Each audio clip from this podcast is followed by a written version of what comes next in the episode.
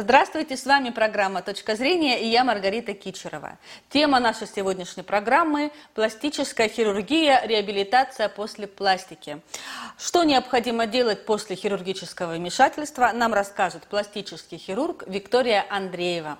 Здравствуйте, Виктория. Здравствуйте, Маргарита. Собрались в прекрасный весенний день поговорить о таких насущных и интересных вопросах. Э, весна, красота, да, и у нас к вам много вопросов.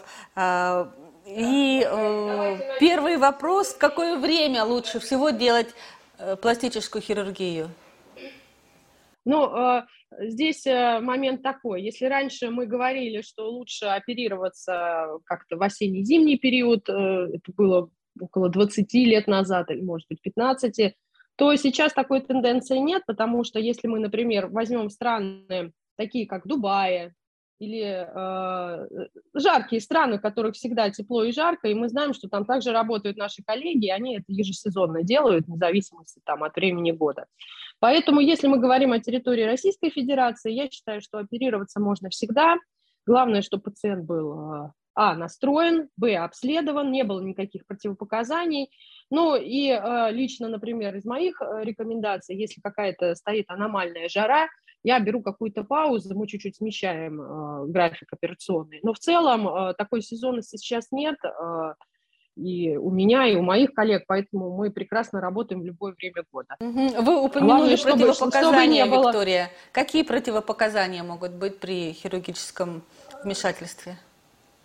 Маргарит, ну, вы понимаете, что операция операции рознь. Есть операции на лице, есть операции на теле, на лице есть отдельно ринопластика, это операция на носу, или отопластика, или, а, соответственно, лицо, какие-то эстетические или возрастные изменения. И в то же время есть тело. И, безусловно, э, здесь есть э, индивидуальные особенности по каждой операции. Но в целом перед операцией любой пациент обязательно после консультации мы назначаем обследование. Оно достаточно э, полноценное, широкое, согласно стандартам а, порядку оказания помощи по пластической хирургии. И э, оно включает и анализы крови, и электрокардиограмму. Также э, иногда пациенты возмущаются, такое большое обследование. Но мы это все делаем для того, чтобы в первую очередь это было безопасно нашим пациентам.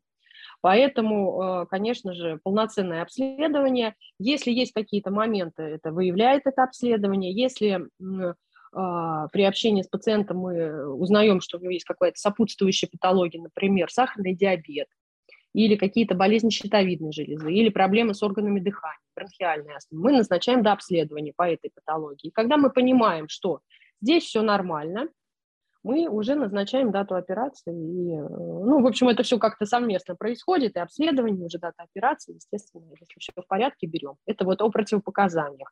Но а, есть, конечно же, такие серьезные моменты, как обострение хронических заболеваний в острой фазе. В этот момент э, ни один здравомыслящий хирург оперировать пациента не будет. И даже если пациент будет кричать, топать ногами, что настаивать, это небезопасно для его здоровья, конечно же в этот момент нужно сказать стоп. Э, а, если это хроническое заболевание в острой фазе, потом оно проходит какую-то ремиссию, и в холодный период, если все спокойно, с, естественно, с консультациями и разрешениями того врача, по поводу чего все это происходило, то спокойно берем, оперируем.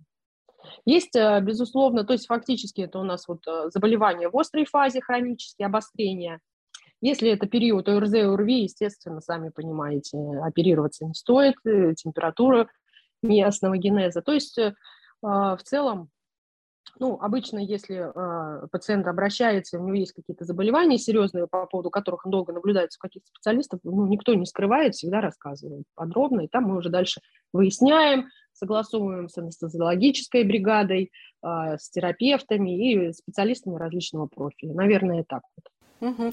Виктория, э, я правильно полагаю, что пластический хирург – это не волшебник, который прикоснулся, и ты моментально красивый и невероятно прекрасный. Э, держатся синяки, отеки и так далее. Да? Вот сколько по времени держатся синяки, отеки после операции? Ну, э, очень хороший вопрос. Тут есть средние сроки, есть тоже индивидуальные особенности, потому что мы понимаем, что есть э, различные типы кожи, есть какие-то различные особенности по мягким тканям, есть возрастные моменты, и поэтому все это учитывается. А в среднем, если мы говорим об операции на лице, а, например, блефаропластика, даже круговая блефаропластика, то обычно мы говорим о реабилитационном периоде в течение двух недель, иногда чуть больше, если пациент склонен к отекам и синякам, мы это выясняем до операции, до консультации. Это может быть сюрпризом для пациента, и э, врача, допустим, он об этом не знал, ну, вернее, не сталкивался и не понимал, что какие-то вот такие вот есть. Поэтому в среднем это две недели блефаропластика, около двух недель ринопластика. Это не означает, что за этот период все зажило. То есть это первые синяки, отеки сходят, а дальше еще идут внутренние процессы. Если говорить о ринопластике, нос садится – если говорить о блефаропластике, тоже э, спустя там 3-4 недели. То есть вот так вот поэтапно в течение нескольких месяцев есть какие-то моменты по заживлению. Вначале они яркие, мы их видим сразу после операции, а потом а, наступает э, реабилитационный период, как я говорю, снаружи уже все спокойно, а внутри идут процессы. Где-то тянет, где-то какие-то ощущения. Это период реабилитации, который, в общем-то, созревание рубцовой ткани внутри, а, формирование коллагенов, и, в общем-то, вот, если что-то заумно, то простите, но в целом вот так, так у нас идет процесс реабилитации. Если первое, это где-то 2-3 недели, бывает до месяца, в зависимости от объема, там, лицо, тело, и тоже какой объем бывает. Маленькая, аккуратная девочка хочет прорисовку спортивного силуэта, там просто подчеркнуть надо. Бывает, женщина хочет избавиться от жировых ловушек, а, большой объем липосакции – соответственно, реабилитация будет чуть дольше. И вот как-то так вот, наверное. Угу. А, Виктория, а шрамы, рубцы, они через сколько месяцев заметные а, исчезают? Я слышала, что где-то около полугода нужно а, дать себе время на подготовку. Это не так? Ну, э, э, Здесь, здесь момент следующий. Естественно, первое время, первую неделю, две после операции это все более заметно, да, в связи с отеками, синяками, с рубцами после операционной области. А, но а, через две недели также идет созревание рубцовой ткани. Я говорю следующим образом, так как моя научная работа связана с рубцовой тканью, то э, рубцы, они не исчезают. Это все, это как бы сленги рекламных кампаний, э, рекламы. А, очень важно, что вы об этом говорите открыто. Но но э, я об этом всегда говорю открыто, не в зависимости от интервью или консультации. Рубцы, они не исчезают, но они могут сформироваться. Либо нормотрофически, это хороший нормальный рубец, который эстетически удовлетворяет пациента, а, либо в силу э, каких-то особенностей операции или индивидуальных особенностей организма, или несоблюдения режима, или еще что-то, много факторов, что влияет на созревание рубцовой ткани, он может превратиться в гипертрофический рубец, это такой плотный рубец, который мы видим, а, в ряде э, генетических особенностей есть ряд пациентов, это может быть даже наследственные какие-то ситуации. Бывают грубые рубцы, килоидные, которые неконтролируемо растут, они агрессивные. И обычно мы, когда э, общаемся с пациентом, мы про вот этот анамнез спрашиваем, были ли какие-то операции, смотрим на качество рубца, которые, но тем не менее. И, безусловно, есть период а, возрастной, то есть вот как раз когда подростковом периоде, когда идет гормональный фон, а, мы стараемся оперировать, а, ну, это может быть больше не пластики, а вот новообразование кожи касается, то либо до пубертата, либо после. Ну, то есть есть ряд индивидуальных особенностей, возрастных, генетических, все это обсуждается. Я думаю, ни один мой коллега не будет оперировать так, чтобы были какие-то грубые рубцы, но э, в послеоперационном периоде э, бывает, э, и тогда уже нам коллегиально вместе с пациентом пациент, э, как говорится, наблюдение не заканчивается сразу после операции. То есть мы наблюдаем в течение года контрольные осмотры, мы вызываем, иногда с нами пациенты обращаются. Если это иногородний, мы всегда просим следить за качеством рубца, потому что на фазе созревания можно применить специальную терапию, как-то помочь, то есть не значит сразу реоперировать, да, а применить какие-то консервативные методики для того, чтобы рубец хорошо созревал. У меня, например, в арсенале э, в раннем послеоперационном периоде я назначаю гель цероксин. Это отечественная разработка, я как научный руководитель проекта, поэтому, э, в общем-то, э, он зарегистрирован на территории Российской Федерации. Инновационный проект, долго не буду грузить, но вот этот гель помогает хорошо заниматься рубцами, и если в целом все нормально, то рубцы исчезают значительно быстрее, чем через полгода. О, постоперационном периоде э, вы упомянули. А какие основные советы дают хирурги для того, чтобы реабилитация прошла как можно быстрее, лучше? Э, почему неуклонно нужно следовать советам хирурга, не заниматься самодеятельностью? Например, э, я слышала, для того, чтобы избавиться от синяка, нужно то ли бодягу, то ли гепариновую мазь помазать, и он очень быстренько за неделю пройдет. А, я думаю, у каждого хирурга есть свои реабилитационные э, моменты или хитрости, как мы говорим, для того, чтобы как можно быстрее реабилитировать нашего пациента и выпустить его в жизнь с хорошим результатом, с меньшим количеством синяков, отеков и так далее.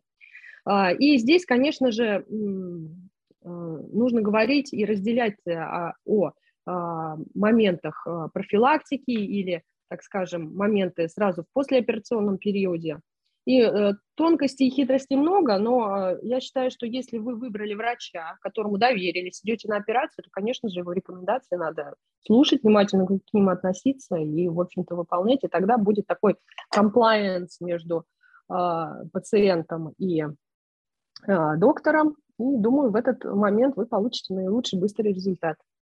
И последний вопрос, Виктория, о э, психологическом привыкании к новому образу. Э, я слышала, что иногда пациенты просят э, вернуть им их прежний облик обратно через, э, ну, может быть, определенное время после операции. То есть новое лицо их э, пугает, хотя все хорошо. Э, как быстро происходит психологическое привыкание? К чему готовиться?